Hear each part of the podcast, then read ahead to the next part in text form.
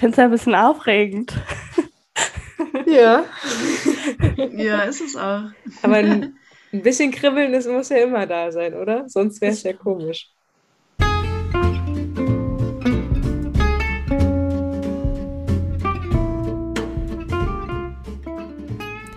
Hallo und herzlich willkommen hier bei Bibilinga, Raum für, dem Podcast von uns, Birte und Inga. Wir möchten in unserem Podcast verschiedene Räume schaffen. Räume für Menschen und ihre Geschichten, für Intimität und Sexualität, für berufliche Interessen, für Gefühle und Gedankenspiele. Mit Gästinnen und ohne. Viel Spaß jetzt bei der kommenden Folge. Unseren heutigen Raum bekommt Ursula Weltring. Sie ist studierte Diplompädagogin und Förderschullehrerin und hat aber laut ihrer eigenen Aussage den Weg des Lehrens verlassen und arbeitet nach einem bunten Lebenslauf mittlerweile als Prozessbegleiterin und Visionssucherin. Was das eigentlich bedeutet und wie so eine Visionssuche aussieht, warum es wichtig ist, dass man Rituale hat und wie es dazu kam, dass sie mal als Burggespenst gearbeitet hat, wird sie uns unter anderem gleich erzählen. Jetzt also viel Spaß mit einer neuen Folge Bibilinga Raum für heute mit Ursula Weltring. Yay! Es geht los. Super. Bei uns zu Gast ist heute die liebe Ursula Weltring. Schön, dass du da bist. Mhm. Herzlich willkommen. Ja, danke für die Einladung. Wir freuen uns. Genau. Ähm, wir fangen, bevor wir ins Gespräch einsteigen, immer mit so einer kleinen, schnellen Fragerunde an. Und das würden wir jetzt auch gerne mit dir tun.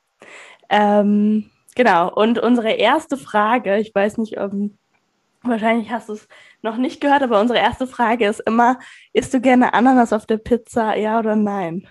Nein, auf gar keinen Fall. Verdammt, ich bin hier echt auf äh, verlorener Flur, auf einsamer Flur. Ja, das tut mir leid.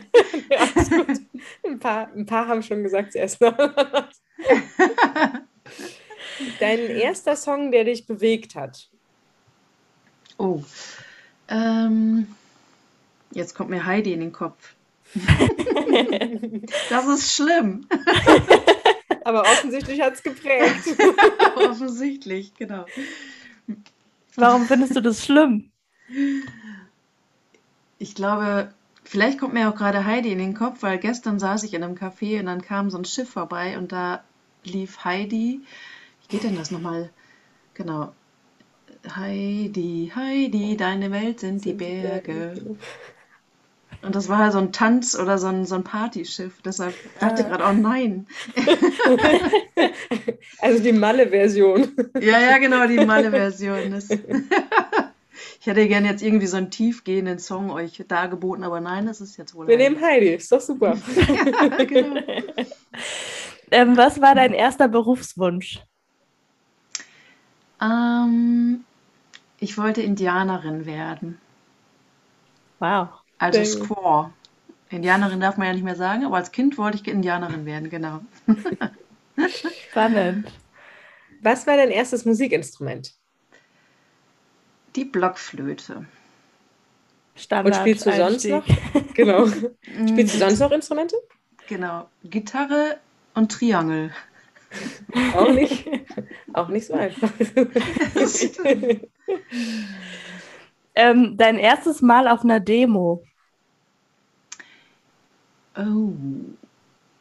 Ich glaube, das war eine Anti-Atom-Demo. In Gorleben. Ach, tatsächlich. Genau. Da habe ich mal gewohnt in der Nähe. Echt? Ach, ja. Deshalb, das war auch meine erste Demo. ah, okay, cool. okay, dann kommen wir vielleicht doch noch zusammen, auch ohne Ananas. Genau. Und äh, was war dein erstes Konzert? Oh, mein erstes Konzert. Mm, jetzt fällt mir nur Sting ein. Oh, wie cool. Sting oder U2 war es, glaube ich. Ja. Wie alt warst du da? Ähm, 17. Richtig gut. Hörst du das immer noch beides? Ja. Nicht ja, manche, mehr so oft, aber immer noch, ja. Manche Bands, wenn die so im Herzen sind, die die verla verlassen einen nicht, ne? Ja, genau. Ja. Ich mag die auch gerne. Ja. Mhm. Gut. Genau. Ähm, dann erzähl uns doch mal, wer du eigentlich bist. Hm. Wir haben äh, also schon ein bisschen. Genau, genau dass, dich kurz, dass, du dich einmal kurz vorstellst äh, für unsere HörerInnen. Mhm. Wer bin ich? Das ist ja eigentlich eine schwierige Frage. Ne? Und also, wenn ja, wie viele? ja, genau. So ganz habe ich die Frage noch nicht äh, also in mir beantwortet. Aber mh, mm, genau, ich bin, ähm, ich sage jetzt mal einfach, was mir einfällt. Ich bin 46 Jahre alt, bin in einem Dorf im Münsterland geboren und ähm, wohne jetzt in Bielefeld zurzeit. Bin aber auch, ich habe gestern mal gerechnet, schon 16 Mal umgezogen in meinem Leben. Und ja, ich habe, ähm, ich wollte damals unbedingt, als ich 18 war, nach Afrika. Und da bin ich auch ein Jahr gewesen. Und äh, bei meiner Rückkehr, also da habe ich ähm, viel in so Förderschulen gearbeitet. Und bei meiner Rückkehr wusste ich, ich will Förderschullehrerin werden und bin dann nach Köln und habe Förderschullehramt studiert. Und das war ganz spannend, weil da ging es hauptsächlich so um Menschenbilder. Mhm. Also eigentlich habe ich das Menschenbild studiert. Und das, ähm, genau, hat mich irgendwie so nachhaltig auch beeindruckt. Einfach zu schauen, was ist eigentlich mein Bild vom Menschen. Mhm. Genau, und dann bin ich gar nicht in dem Förderschulwesen gelandet, sondern ähm, habe dann noch mein, mein Diplompädag Diplompädagogen gemacht und dann bin ich lange Zeit in der Erlebnispädagogik gewesen und habe da gearbeitet. Genau, und da ähm, habe ich schon gemerkt, dass ich einfach Lust habe, persönlicher mit Menschen zu arbeiten. Genau, und dann ähm, bin ich irgendwann in, in der Arbeit gelandet, die ich jetzt mache. Und zwar begleite ich Menschen, die in Entwicklungs-, also begleite ich Menschen in ihren persönlichen Entwicklungsprozessen und begleite so Lebensübergänge und arbeite als Visionssucherleiterin Genau, und das ist mir so ein Herzensanliegen geworden, also Menschen in ihre Kraft zu begleiten. Sehr, sehr spannend. Ich hatte ähm, im Rahmen der Vorbereitung auch auf deiner äh, Homepage ein bisschen gelesen, dass ich, äh, Inge hatte mir schon von dir erzählt, man kann, glaube ich, ja. sagen, ne, ihr habt euch, ihr kennt euch ja auch schon viele Jahre, äh, als ihr euch kennengelernt genau. habt und ähm, dann habe ich äh, auch ein bisschen noch ähm, gelesen und da habe ich ähm, da habe ich gelesen, dass du mal als Burggespenst gearbeitet hast. Und es hat mich schon. Was bedeutet was? Was heißt das? Stimmt, das habe ich jetzt äh, ausgespart. Bewusst? ja, ich habe ähm, genau, ich habe ja in der Erlebnispädagogik gearbeitet und wir hatten äh, genau, wir hatten so ein paar Programme auf einer Burg in der Eifel. Mhm. Genau, und dazu, zu diesen Aufgaben gehörte es auch, das Burggespenst zu spielen, weil das war ein äh, besonderer Teil der ganzen Spielgeschichte. Mhm. genau, von daher war ich, und da war ich ziemlich oft und war, genau, war deshalb auch Burggespenst. Ah, okay. Ich habe es gelesen und hab, hab, musste es wirklich schmunzeln und dachte, was das wohl bedeutet. genau. Aber welcher Burg war das? Burg Blankenheim. Ah. Ich glaube, es dieses Burggespenst lebt dort immer noch. Tatsächlich, ja? ja, genau. Es hat jetzt nur einen anderen Namen. Sehr cool. Ach, schön. Ja, schön, dass du da bist auf jeden Fall. Und jetzt äh, wollen wir gleich mal noch ein bisschen tiefer in manche Themen eintauchen. Und äh, ich bin sehr gespannt. Die Birte hat eben ja gesagt, wir kennen uns schon länger. Und ähm, ich musste aber eben nochmal so drüber nachdenken, weil ich so dachte, das war einfach, als ich in der achten Klasse war. Das sind ja einfach, ich war einfach zwölf. Das sind einfach Kindheitserinnerungen ja quasi. Aber irgendwie ähm, haben wir ja trotzdem immer wieder bis heute ähm, mal, mal Kontakt, ne? Und ähm, deswegen finde ich es ganz spannend, dass wir uns jetzt nochmal hier so, auch wenn nur virtuell gegenüber sitzen. Ja, das ist voll schön, echt. Ich freue mich auch total und habe gedacht, ja, verrückt, eigentlich hatten wir die ganze Zeit Kontakt, aber haben nie so richtig, also hatten nie telefoniert oder gesprochen, ne? Aber ja. es ist voll schön, dich zu sehen. Du siehst toll aus. Danke. ja, ja ähm, genau. Magst du vielleicht mal erzählen? Also du hast ja vorhin gesagt schon, dass dein erster Berufswunsch war, ein, wie hast du es genannt? Squaw. Die Squaw werden. Ja. Und ähm, das ist ja durchaus auch ein, ein, Bereich, der irgendwie jetzt auch mit in deinem Leben teilhat. Kann man das so sagen? Ja, irgendwie ist das spannend, dass du das jetzt so sagst. Genau, ein, vielleicht ist ein Stück davon geblieben, ja. Magst du ähm, für unsere HörerInnen mal erzählen, was das vielleicht mit deinem Beruf jetzt zu tun hat? Mhm. Genau, dafür muss ich es. Naja, vielleicht muss man auch manchmal nicht Dinge klar haben, wenn man sie erzählt. ähm, genau, ich, ähm, ich habe ja eben von Visionssuche erzählt.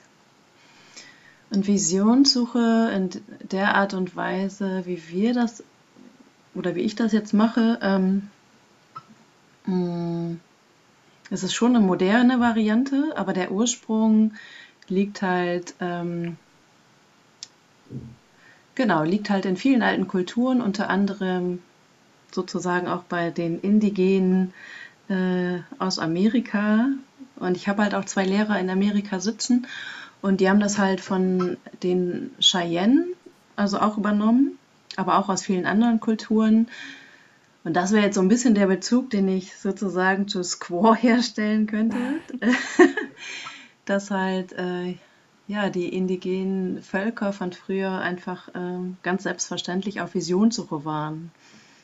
Sozusagen ähm, mit ihren Jugendlichen ausgezogen sind, um sie zu initiieren. Und das ist halt sozusagen ähm, die Bedeutung von der Visionssuche im Prinzip ein Übergangsritual, was Menschen darin begleitet, äh, einen Schritt weiter zu gehen und in was Neues initiiert zu werden, sozusagen.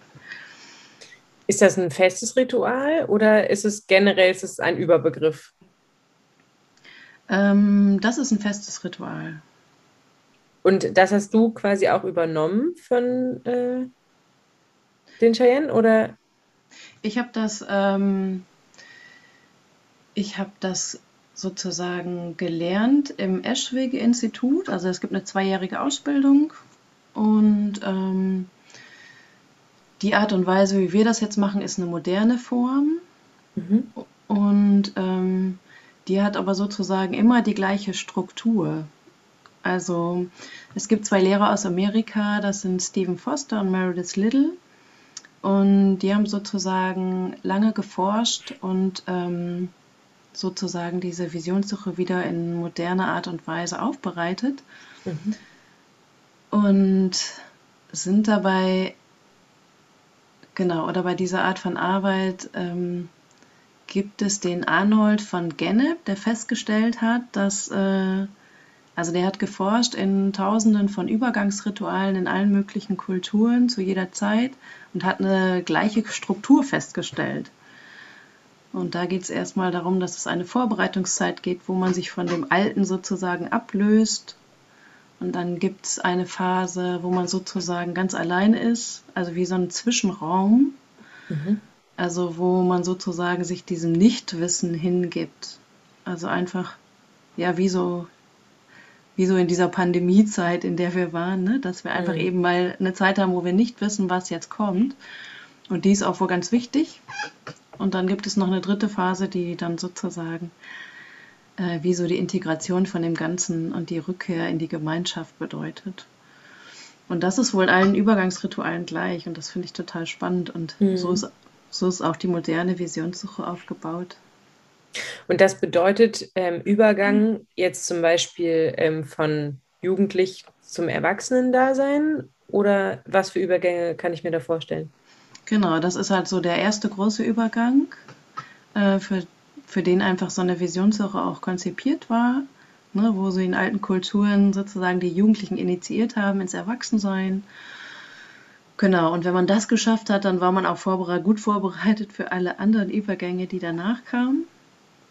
Und heute ist es aber auch so, also in meiner Arbeit, dass es alle möglichen Übergänge begleiten kann, dass Ähm, das kann die Midlife-Crisis sein oder ähm, eine Hochzeit oder Trennung oder ähm, das Altwerden oder ein Schulbeginn oder Schulabschluss. Mhm. Genau.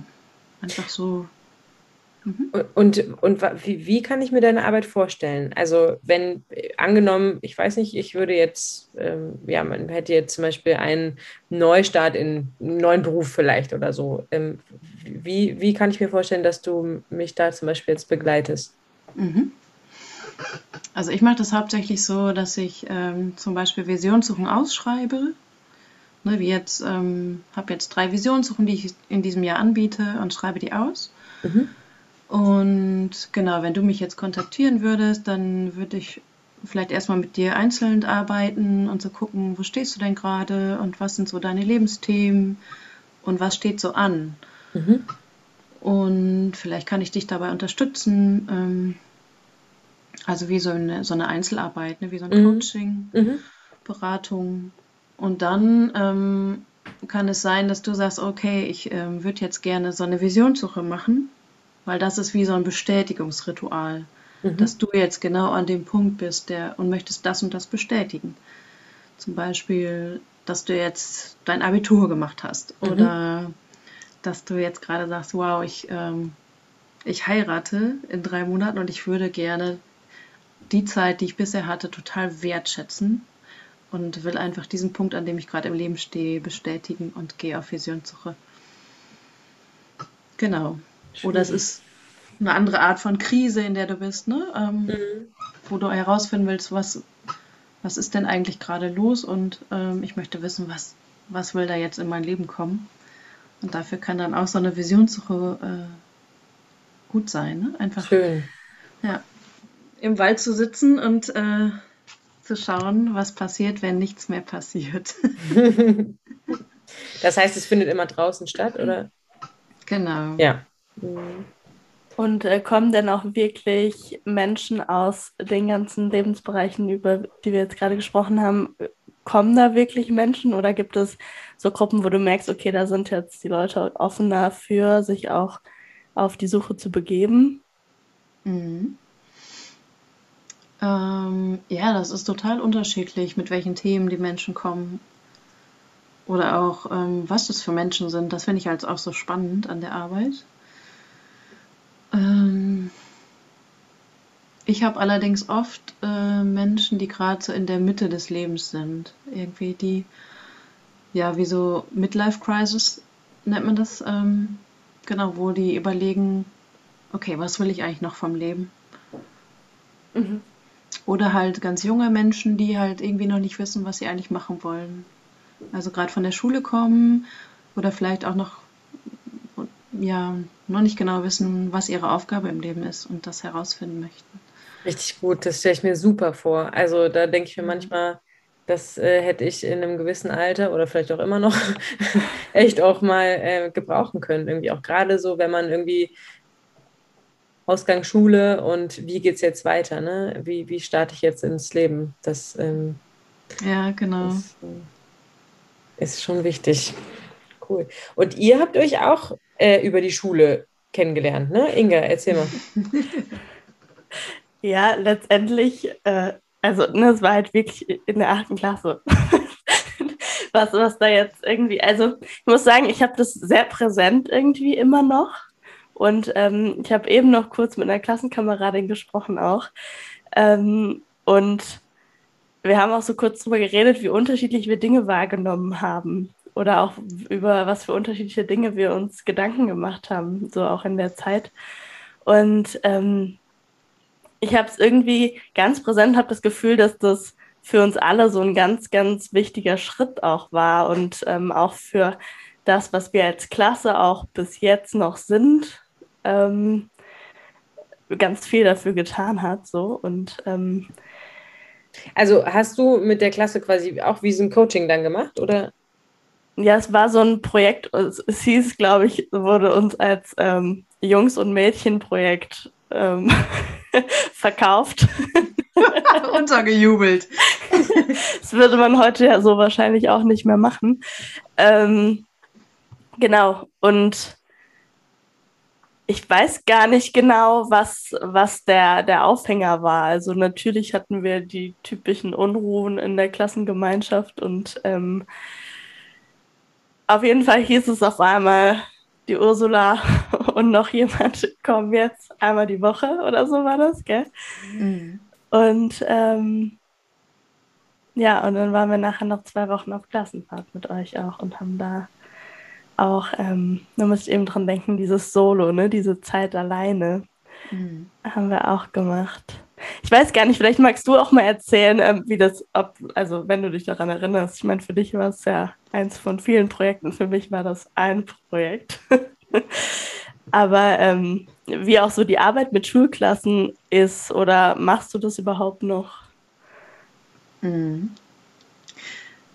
Ja, das ist ganz spannend, weil das ist nicht nur eins von vielen, weil das ist witzigerweise auch ein Projekt, was wir da zusammen hatten, was ich ganz oft, von dem ich ganz oft erzähle. Und witzigerweise habe ich letztens noch den Werner getroffen, der war ja mhm. äh, quasi mit dabei oder hat das ja auch initiiert. Und dann ist das ganz oft, dass wir dann nochmal davon erzählen. Und jetzt hat er mich nochmal angefragt für sein Schulprojekt. Und dann fand ich das ganz äh, schön. Also ich fand das so, ähm, also was ich ganz oft davon erzähle, ist, dass ähm, was da einfach bei euch passiert ist, das war für mich selber so grandios. Und das lag vielleicht auch daran, weil wir, weil das ein Projekt war, was über längere Zeit ging. Und ähm, wo wir, ich glaube, wenn wir einfach jetzt nur so ein Wochenende gekommen wären, wäre das alles gar nicht passiert, was dann am Ende passiert ist. Aber ich weiß noch, das war alles irgendwie total wichtig, ne? diese einzelnen Treffen. Weil am Anfang habe ich so gedacht, oh Gott, oh Gott, oh Gott, das ist aber auch, das wird ganz schön hart werden, habe ich gedacht, weil da war so viel Mobbing auch so und gar nicht so offen ausgetragen, sondern eher so, so versteckt. Und ähm, und irgendwie äh, habe ich gedacht, auch mal sehen, wie das wird. Und das war ja so krass, weil am Ende auf dieser Klassenfahrt ist das ja alles aufgebrochen. So, da, ich weiß nicht, ob du das noch weißt, dass dann auf einmal alle, die da gemobbt wurden, plötzlich aufgestanden sind und gesagt haben, wie es ihnen eigentlich damit geht. Boah. Und, ähm, und dann auf einmal die, die immer gemobbt haben, so geschockt waren, ähm, was sie da eigentlich machen. Das war da überhaupt nicht klar. Und so, und da war ja, da ist ja so viel passiert irgendwie. Ich, ich war ganz beeindruckt auch von dem, was ihr da so geleistet habt. Und da war da auch nochmal dieser Courage, Courage Daniels da, der aus Südaf Südafrika. Also wo ich auch dachte, ich meine, das ist echt eine berühmte Persönlichkeit. ich habe heute nochmal ein Video von dem gesehen. Und ich dachte, wow, die Klasse hat auch echt ganz schön was bekommen, so, ne? Aber wir haben auch ganz schön was von euch bekommen am Ende weil das hat sich einfach total gelohnt. Ne? Wer war das aus Südafrika? Coleridge Daniels heißt der. Äh, das war jemand, der auch mit den Straßenkindern dort gearbeitet hat. Ah, okay. So, und hat äh, mit denen ja richtig coole Sachen gemacht. Also er hat einfach, ich glaube, ziemlich viele Kids da aus dem Sumpf gerettet. So. Aus welchem Land oder? Südafrika. Südafrika. Mhm. Genau. Der ist auch schon gestorben. Okay. Aber sein Sohnemann äh, taucht jetzt so auf und ähm, hat jetzt auch angefangen, diese Arbeit zu machen. Finde ich ganz schön. Geht in die naja, das war, des Papas. Ja, genau. Genau, aber das war jetzt noch so eine Fußnote, aber irgendwie, das war sehr nachhaltig und ähm, besonders diese Klassenfahrt. Ja. ja, ich hatte auch echt so danach das Gefühl, jetzt hat einfach jeder seinen Platz. Mhm. So. Ähm, und es hat sich, würde ich sagen, auch nicht mal verändert. Ne? Und ähm, wir machen jetzt auch regelmäßig irgendwie Klassentreffen. Es sind natürlich nie alle dabei. Aber ähm, klar, und manche haben auch gar keinen Kontakt zu irgendwem. Aber mhm.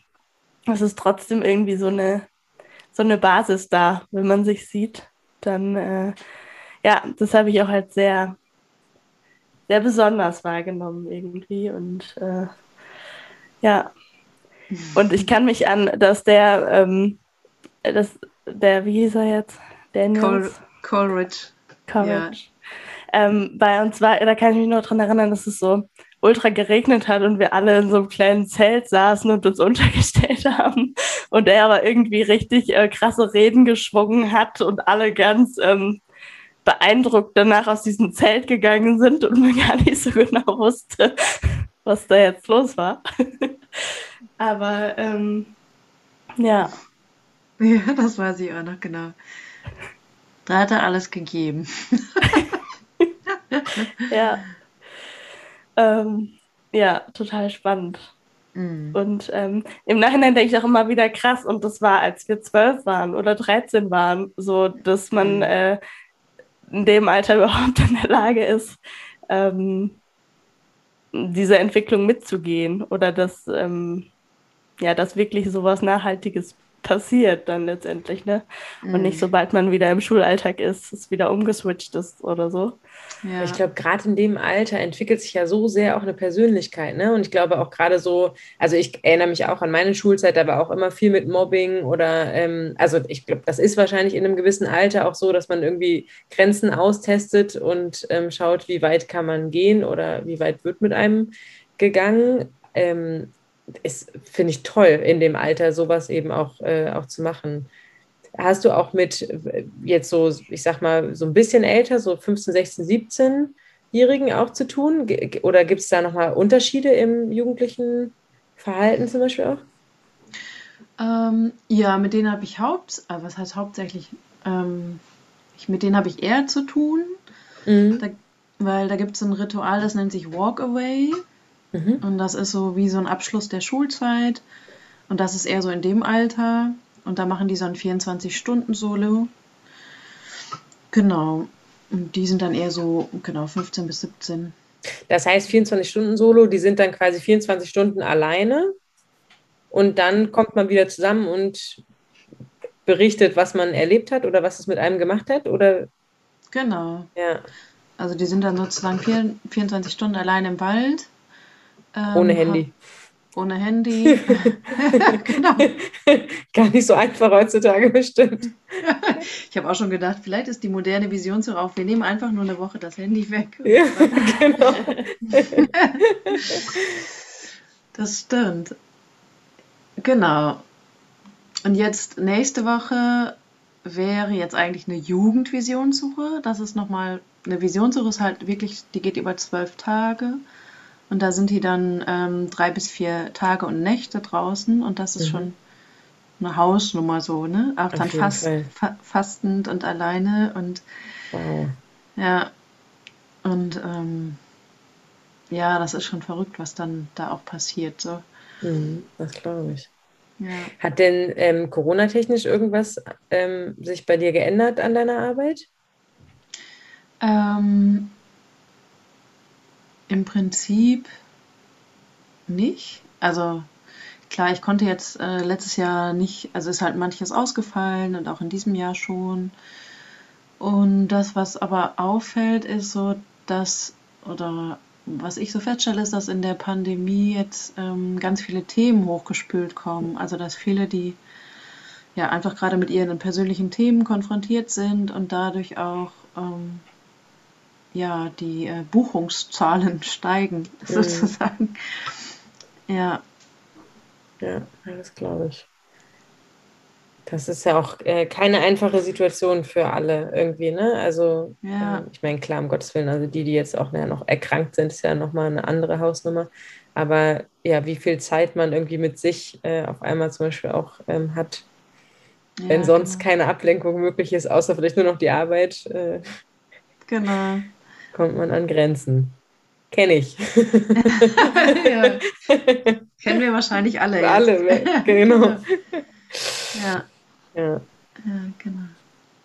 Du ähm, wirst ja wahrscheinlich auch, wenn du so dicht an den einzelnen Persönlichkeiten bist oder auch an den einzelnen Geschichten mit mh, hm, manchmal auch schwierigeren Themen konfrontiert. Wie grenzt du dich da ab oder wie gehst du damit um? Mm. Ähm, hast du ein schwieriges Thema im Kopf oder so als Beispiel jetzt so psychische? Gesch Zum Beispiel, ja. Hm. Ähm, gute Frage. Wie grenze ich mich ab? Oder hast du ein Ritual vielleicht, was du irgendwie danach machst oder so? Mhm. Genau, ich gucke halt immer schon, dass ich ähm, gut bei mir bin Und ähm, oft ist es so, dass ich mich auch vorher räuchere, so dass für mich klar ist, okay, hier ist mein Raum und da ist der Raum der anderen.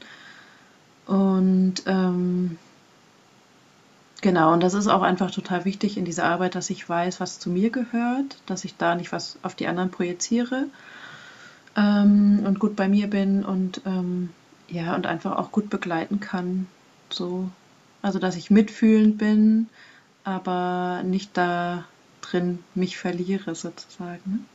Mhm. Genau, und dafür ist es auch total wichtig, dass, also ich arbeite immer zu zweit, also in so einem, zumindest in so einem Ritual, dass ich immer einen Kollegen habe, der dann auch mal übernehmen kann oder der da auch nochmal zwei Augen hat und mir nachher spiegeln kann, hier, da warst du aber über deiner Grenze oder so, ne?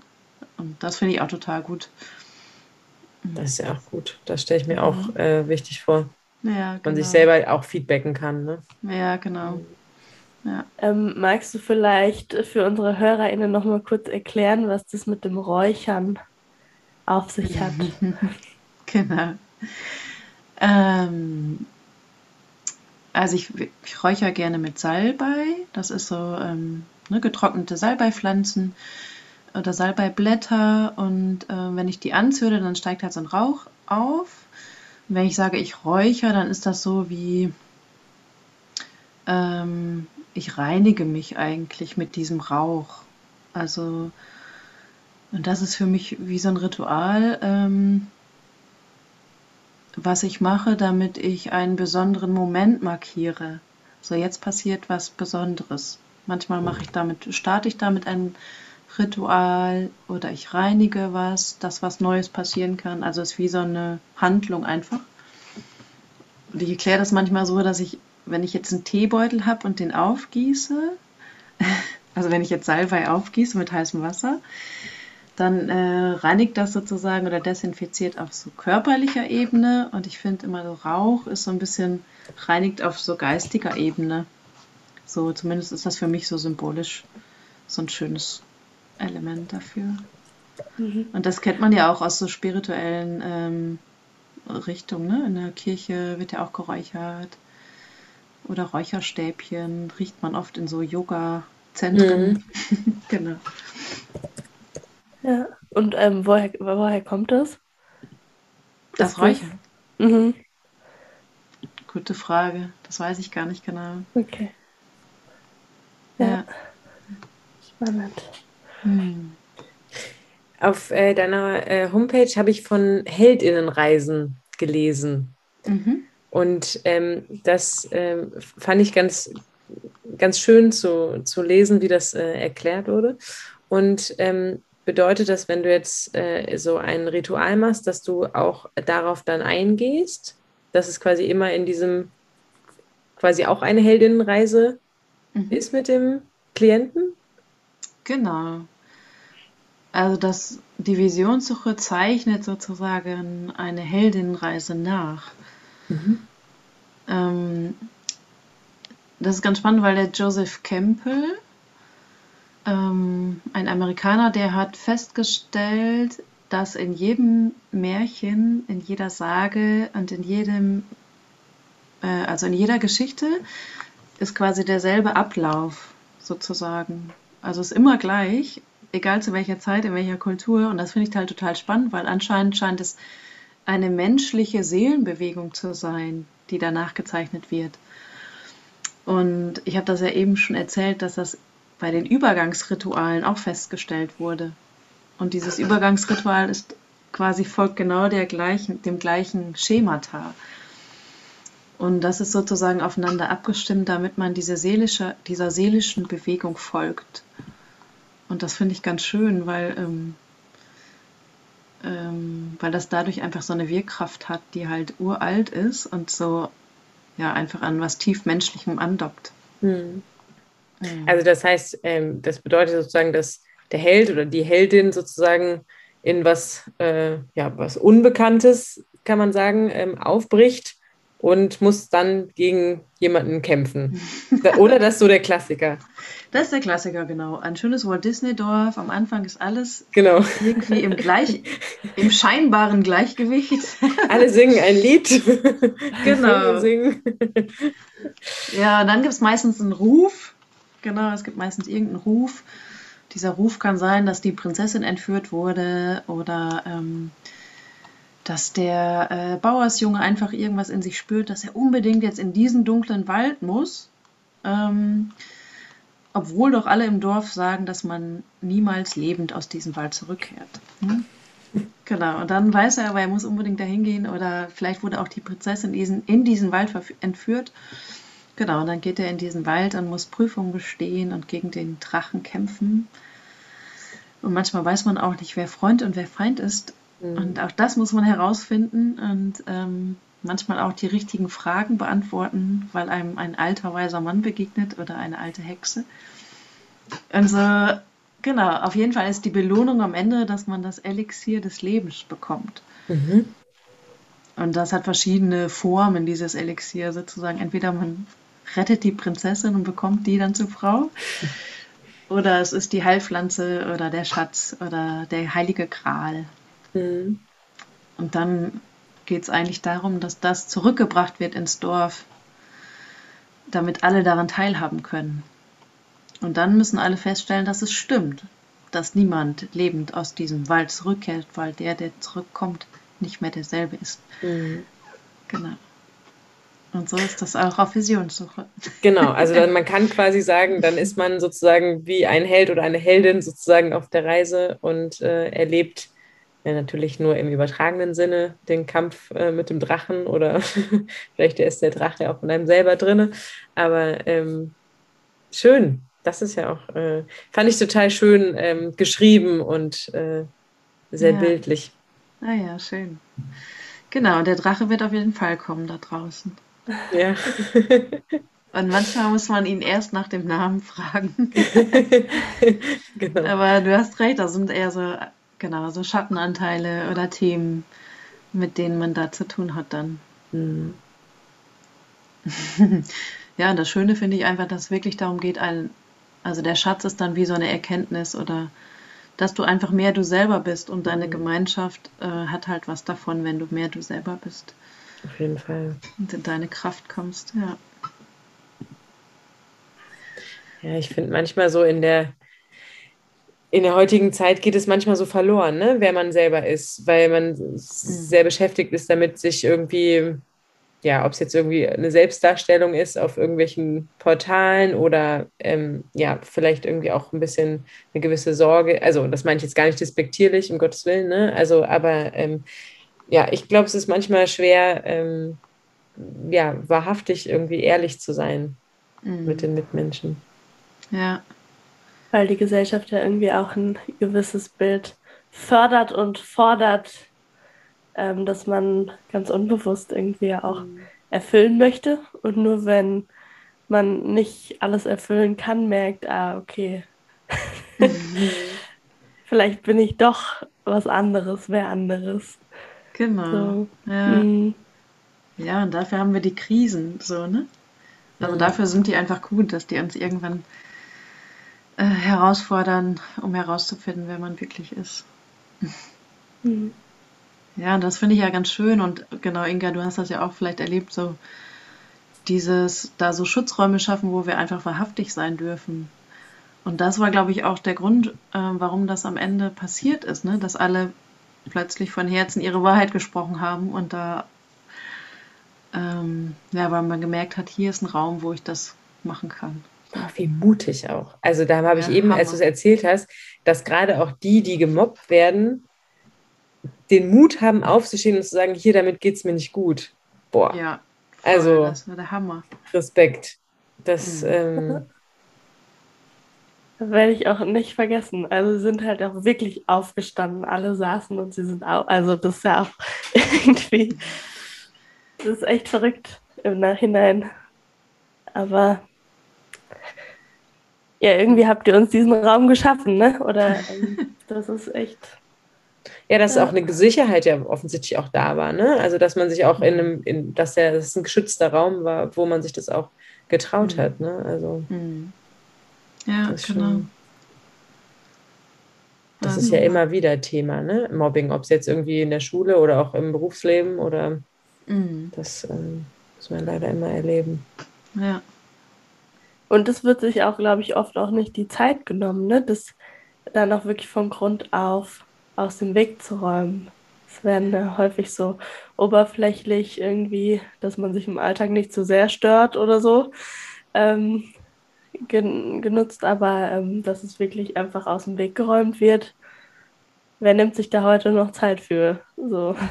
Ja, das stimmt. Ja. ja. Hm. Spannend. Du schreibst auch einen Blog, Ursula, auf deiner Homepage. Haben wir das richtig gesehen? naja, man könnte sagen, es war so ein Ansatz von, ich möchte mal einen Blog schreiben. Der ist dann ein bisschen verwaist. okay. Ähm, weil, also, oder mit was für Themen befasst du dich da oder wolltest dich befassen? das ist so schön formuliert, Inga. Genau. Ich wollte, ähm, oh, ich merke einfach, weil in mir ist mal so viel in Bewegung und ähm, genau, und ich äh, bin dann ähm, ja gerade mit diesen ganzen Themen, die glaube ich gerade auch in der Welt unterwegs sind, mit dem großen Wandel und dem Bewusstseinswandel, so viel unterwegs und ich habe das Gefühl, wenn ich einen Gedanken verfasst habe, dann kommt schon wieder der nächste.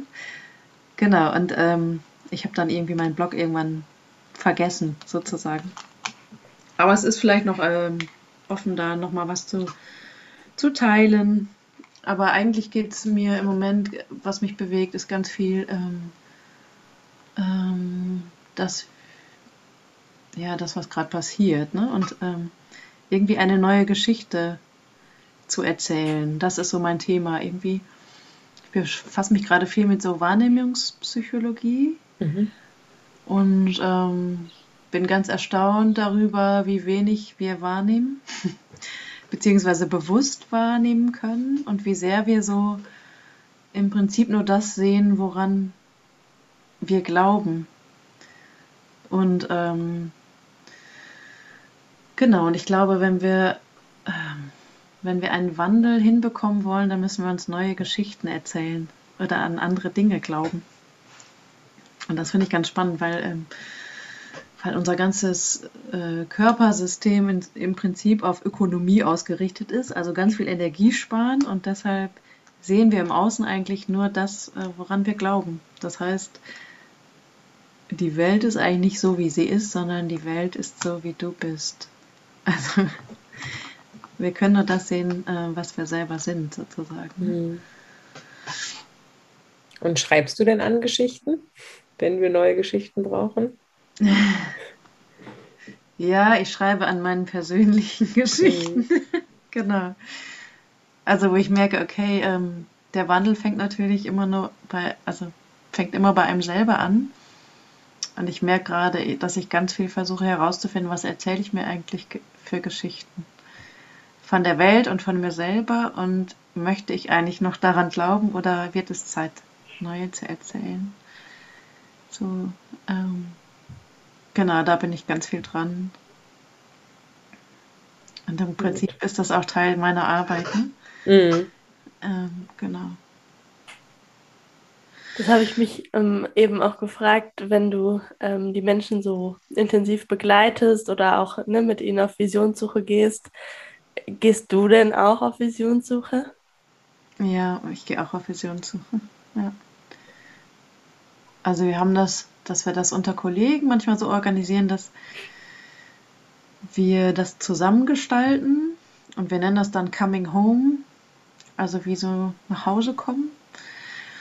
Mm, und das sind dann vielleicht nicht zwölf Tage, weil wir nicht mehr diese ganze Vorbereitungszeit brauchen. Aber wir gehen dann schon ähm, auch vier Tage, vier Nächte raus und erzählen uns dann nachher die Geschichten und spiegeln uns die Geschichten. Genau, und ich glaube, dass das auch total wichtig ist. Ähm, einmal, weil wir ja auch oder weil ich ja auch in so einem Entwicklungsprozess bin und auch wissen will, okay, was, was mache ich denn da eigentlich?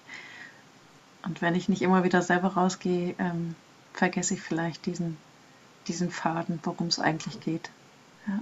Auf was freust du dich am meisten, wenn du rausgehst? Aufs Fasten. Nein, das war ein Scherz.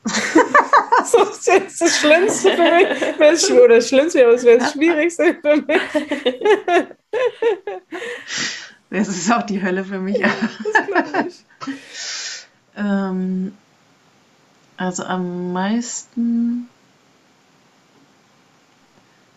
ich glaube, ich freue mich da, nee, ich freue mich da eigentlich nie drauf, aber ähm, es gibt so eine Erinnerung oder so eine Ahnung und das weiß ich aber, dass ich das nicht machen kann, sondern entweder passiert das oder es passiert nicht. Mhm.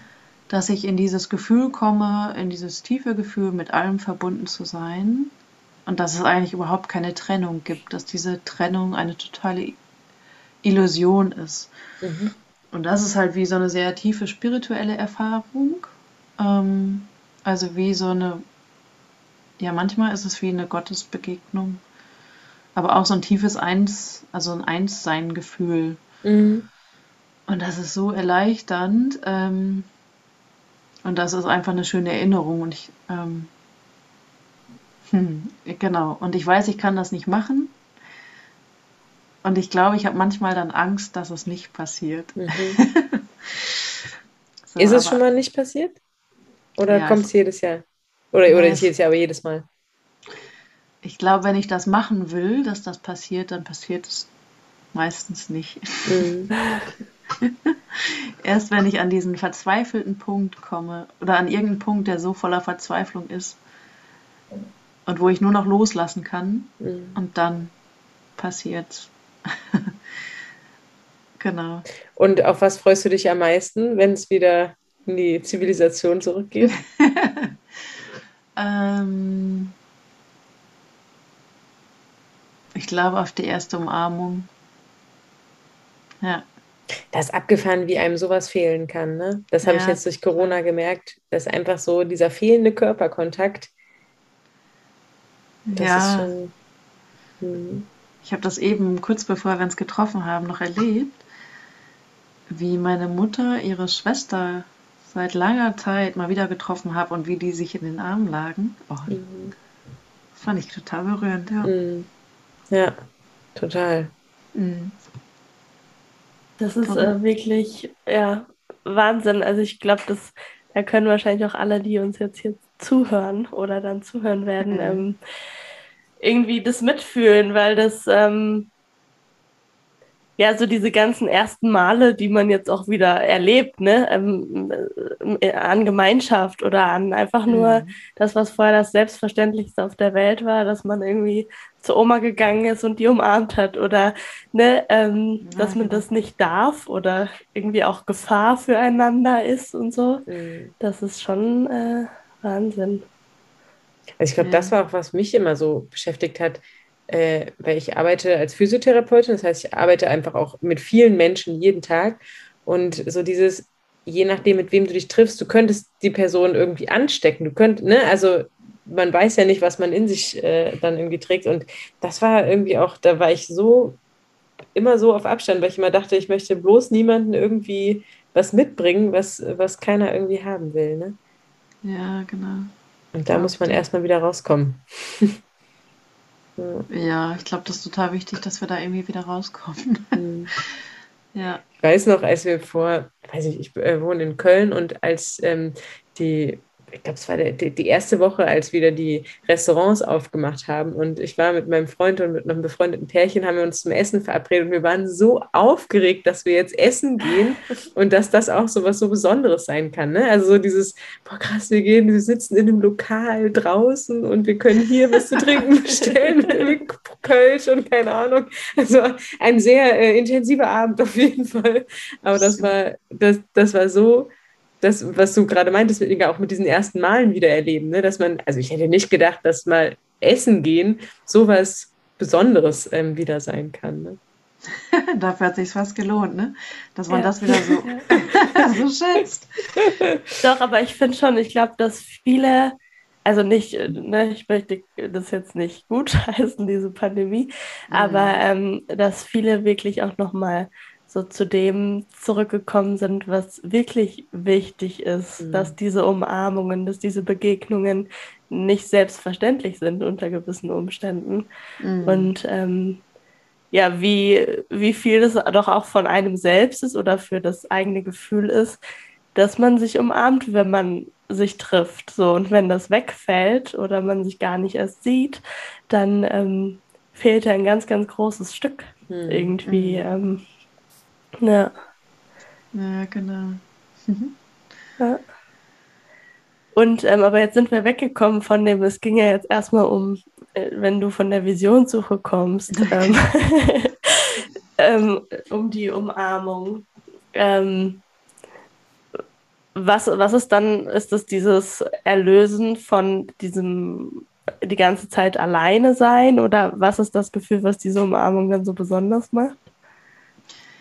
Ähm, ich glaube, ich meine, es ist auch unterschiedlich, ne, worauf ich mich freue. Aber das kam mir jetzt als erstes, weil ich das so gerade noch in Erinnerung habe, wie das bei mir beim letzten Mal war. Und da war es so dieses Gefühl, ähm, ich mache das nicht nur für mich, dass ich da draußen ähm, sitze, sondern ich mache das für, für alle.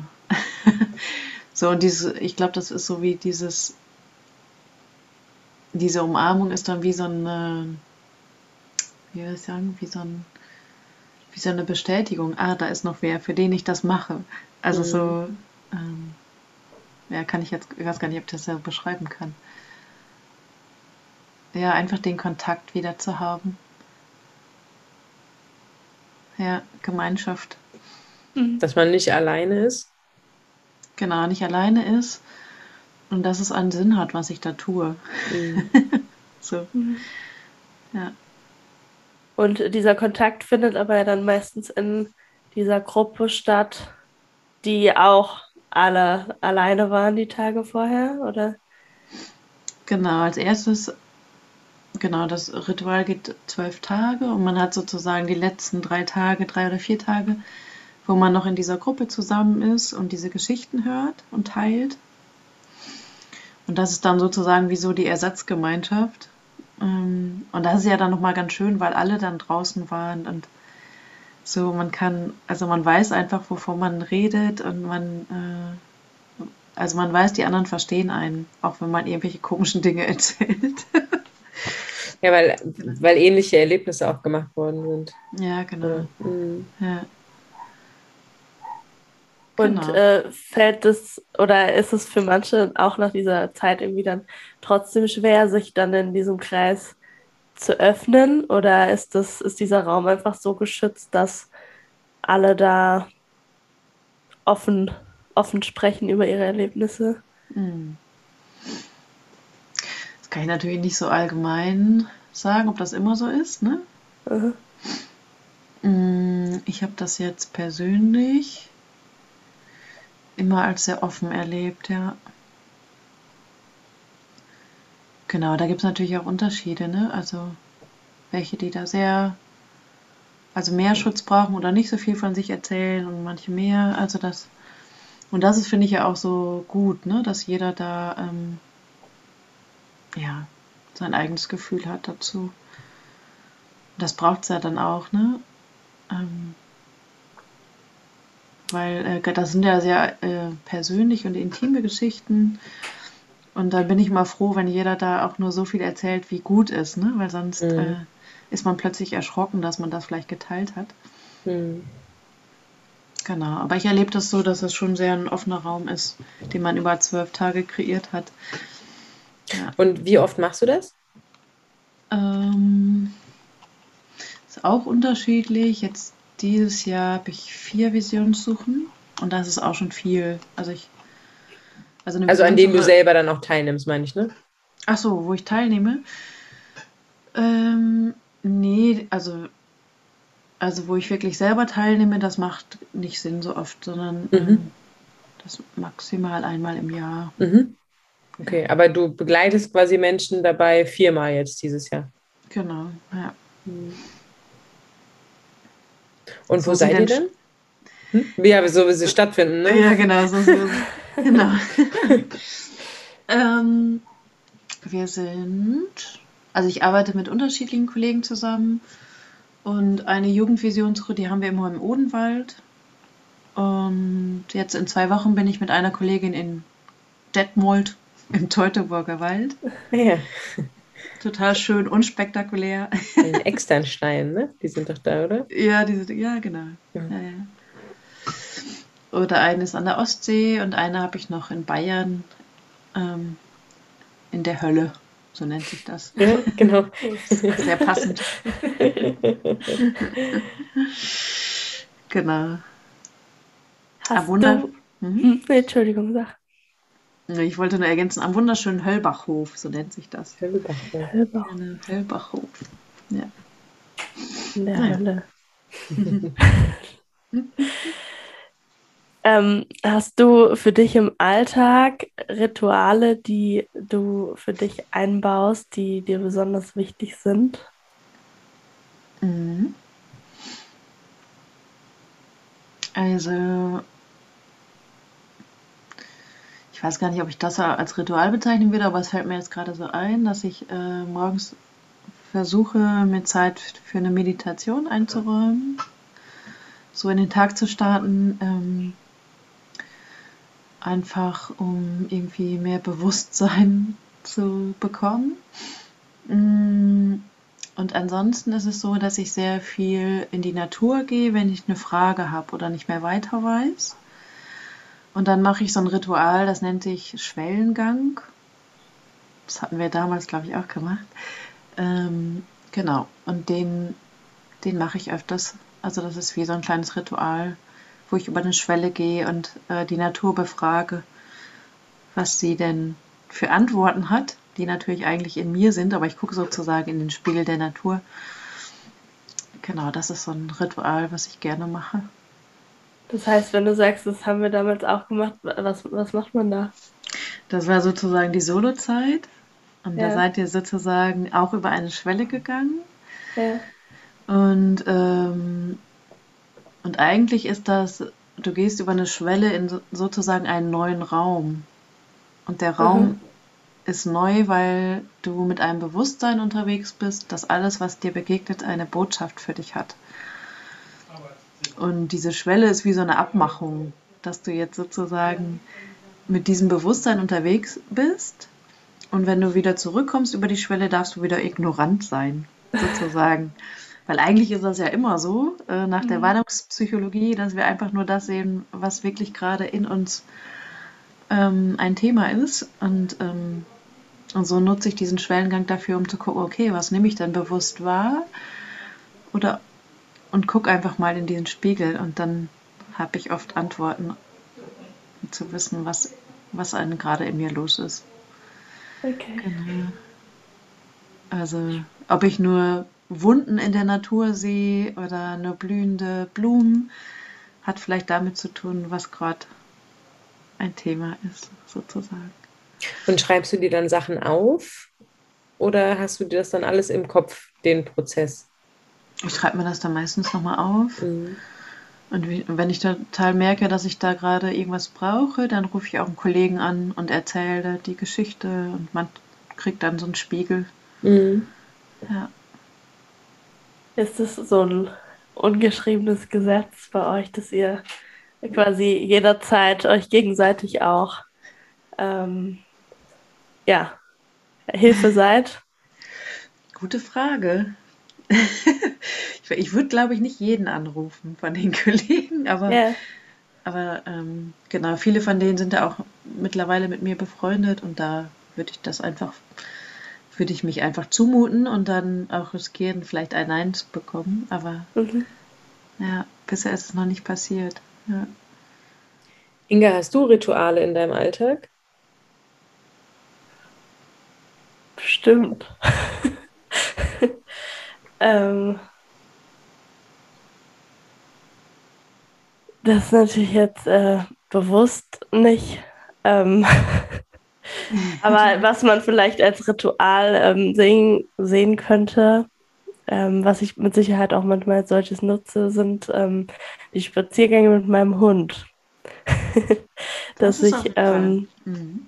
ja, und ich mache auch oft so, dass ich das Handy zu Hause lasse und ähm, an manchen Tagen gehe ich wirklich sehr bewusst dann auch durch den Wald ne, und gucke und ähm, oder durchs Feld, wo auch immer, ähm, und gucke, was mir so begegnet. Aber ähm, es gibt natürlich andere Tage, wo ich nicht als Ritual bezeichnen würde, sondern man nur schnell mal eine Runde gehen muss, weil der Hund muss und sonst Stress ist so. Ähm, ja, vielleicht würde ich das, das als Ritual bezeichnen. Mhm. Bitte du. Ich überlege gerade, natürlich äh, habe ich gedacht, wenn ich dir die Frage stelle, dann kommt sie bestimmt zurück. ähm, ja, ich überlege so ein bisschen, ob, also ich, manchmal habe ich das Gefühl, dass ich lieber, oder ich, ich, ich denke, es ist nicht gut, Rituale zu haben, weil ich da nicht spontan bin. Aber so wie ihr das gerade schildert, so Rituale, die ja einem quasi auch, auch auch gut tun und einem ja auch helfen. Ich glaube, das habe ich, ähm, ich mache im Feldenkreis einmal in der Woche und das tut mir einfach sehr gut, mich eine Stunde in der Woche einfach auf mich und meinen Körper zu konzentrieren. Und ähm, das ist immer ein Kurs und da ja, kann ich einfach lernen oder merke ich bewusster, wie, wie ich mit meinem Körper im, im Raum bin. Und also früher habe ich auf jeden Fall ähm, wirklich auch, wie ähnlich wie du, Ursula, es eben beschrieben hast, wenn man Fragen hat, dass man so in die Natur geht. Das hatte ich früher auch, das habe ich irgendwie, ich weiß auch nicht, mir fast so ein bisschen abgewöhnt, aber eigentlich ein, wieder ein guter, ähm, oder abgewöhnt ist, hört sich an, als ob es so bewusst ist, ne? Das war es gar nicht. Aber es war nochmal gut, dass du es gesagt hast. Also vielleicht wäre das wirklich nochmal was, um mehr in die, nochmal rauszugehen und wenn Dinge im Kopf sind, die einen beschäftigen, ähm, dass man das in der Natur suchen kann. Mhm. Mhm. Aber ich glaube, die Körperarbeit ist es eher bei mir. Mhm. Ja, super. Das ist. Mhm. Nee, sag ich. ich gedacht, äh, die, Körper, die Körperarbeit kommt manchmal bei mir zu kurz. ich habe ja dadurch, dass ich ja jeden Tag auch mit Patienten ja zum Teil auch arbeite, ähm, merke ich so, was du mit denen machst, könntest du auch mal wieder mit dir machen. das ist gut. Genau. Inga, du wolltest gerade was sagen. Ein Ritual, ein Ritual, wenn es ein schlechtes Gefühl gibt. Gibt es schlechte Rituale? Oh, gute Frage. Gibt es schlechtere, gibt bestimmt schlechte Rituale? Ähm,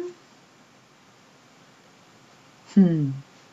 Also ich habe ähm, bei dem Wort Ritual eher immer das, ähm, dass es irgendwie ein Intent braucht, also wie so ein Thema, ne? Also, ähm, und dass man bewusst so einen Anfang und so ein Ende hat und wo man irgendwas damit, also, ja, bezwecken will, sozusagen. Und für mich ist immer wichtig, dass das Ritual dem Menschen dient und nicht umgekehrt. Also wenn man anfängt, dem Ritual zu dienen, ähm, es einem aber nicht dient, dann wird es schwierig. Genau. Dann ist das vielleicht ein schlechtes Ritual. Ja, dann ist es ein schlechtes Ritual, genau.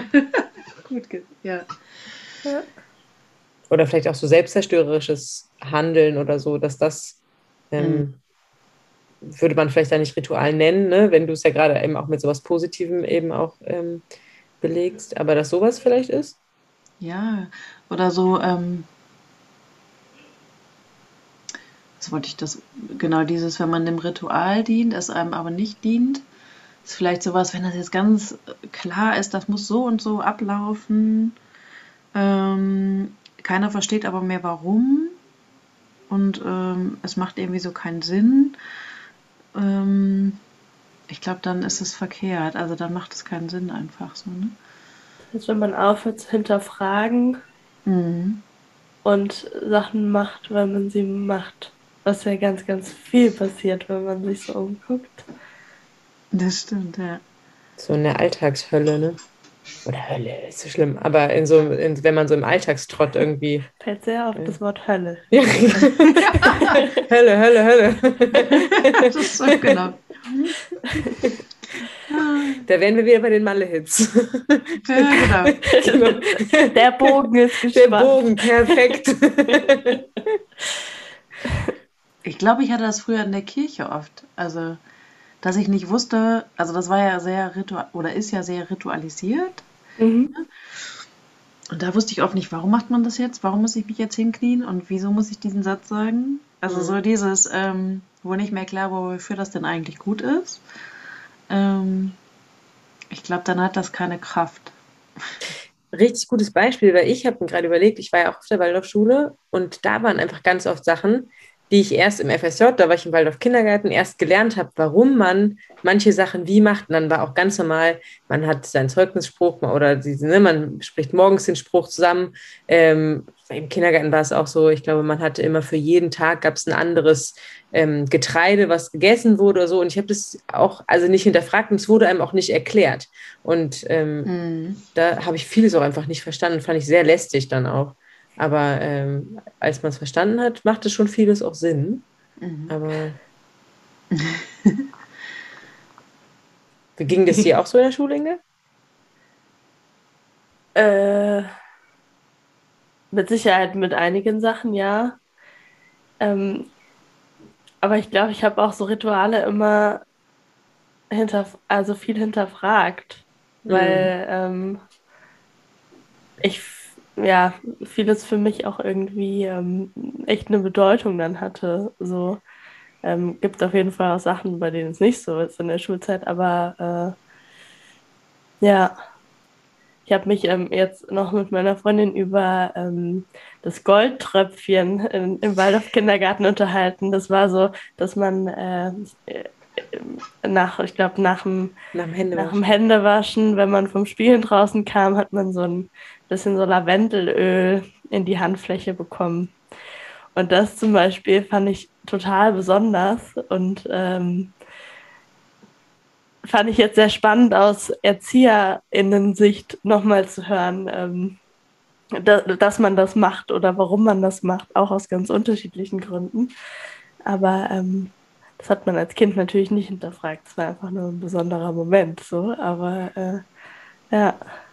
Ich hatte das tatsächlich, ich hatte mich letztens auf der Arbeit verletzt und wir haben auf der, haben so Arnika Schmerzöl auf der Arbeit. Und ich mache diese Flasche auf und creme meine Hand damit ein und diese, es war genau, also ich glaube, dass es bei uns damals im Kindergarten wirklich dieses, also Arnika-Öl war oder so, aber es hat auf jeden Fall, hat mich das total geflasht, diesen Geruch, den ich gefühlt ewig lange auch nicht mehr gerochen habe. Da musste ich nämlich auch an das Goldtröpfchen denken aus dem Kindergarten. Goldtröpfchen? Hat man euch hat, das so gesagt? Das ein und dann hat man immer, also die Erzieherin hatte dann quasi eine, eine Schale mit, der, mit dem Öl drin und dann gab es immer, man hat die Hände äh, so gemacht, oder man konnte, also in, wie eine Schale quasi gemacht oder manchmal hat man auch quasi mit den Händen wie so ein kleines, also irgendwas ge, ge, gefaltet oder irgendwas und dann hat äh, die Erzieherin dann immer äh, mit ihrem Finger in das Öl getunkt und dann zwei Tropfen hat man immer auf die Hand bekommen und dann hat man es verrieben und dann gab es, glaube ich, noch ein so, so ein Fingerspiel, ne? das ähm, man dann auch noch gemacht hat, um es noch mehr zu verreiben. Irgendwie auch so. Das oder, oder ein Lied, glaube ich, gab es auch noch. Ah, das ja, das war auf jeden Fall ganz schön. Mhm. Aber das ist ja ein schönes Ritual. Also wenn es dann ein besonderer Moment mhm. angezeigt hat, ist es ja super. Genau. Ja. ja schön, habe ich noch nie gehört. Spannend. Gold ich weiß auch gar nicht, ob das ein Waldorf-Ding ist. Nee, wobei. Ich vermute äh, es mal.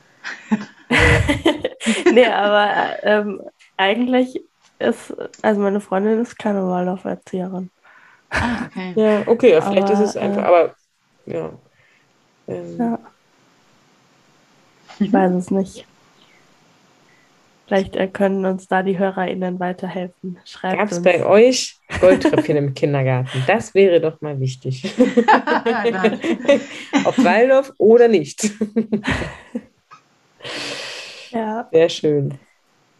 Ich, ihr Lieben, ich glaube, in Anbetracht ähm, unserer maximalen Podcastlänge müssen wir hier leider einen Schnitt machen, also zumindest langsam ähm, zum Ende kommen, gell? Aber wir können ja trotzdem noch in der Leitung bleiben. genau. genau. Dann, vielen, vielen Dank auf jeden Fall schon mal, liebe Ursula, für diesen ah. Einblick. Ja, vielen Dank. Das war sehr, ähm, sehr berührend, einfach, was ah. du erzählt hast. Ja, danke euch, dass ihr, ja, dass ihr mich eingeladen habt. Das finde ich super. Und mit mir wart. Sehr schön. Dann, Dann verabschieden wir uns von den genau, HörerInnen. Genau. Und, ähm, äh, einen schönen Tag euch noch bei allem, was ihr jetzt noch tut. genau. Und äh, viel Freude und bis zum nächsten Mal. Tschüss. Wow. Keine Ahnung. Auch noch nie gesagt. Tschüssi. Tschüssi. Tschüssi. so, oh Gott, oh Ihr Lieben, das war wieder eine Folge Bibilinga Raum für heute mit Ursula Weltring. Schön, dass ihr alle dabei wart. Wenn euch die Folge gefallen hat, dann lasst doch gerne einen Kommentar da und vergesst nicht, den Podcast zu abonnieren. Und schon in zwei Wochen heißt es wieder Bibilinga Raum für, dann wieder mit neuen tollen GästInnen. Wir freuen uns drauf. Eine gute Zeit bis dahin.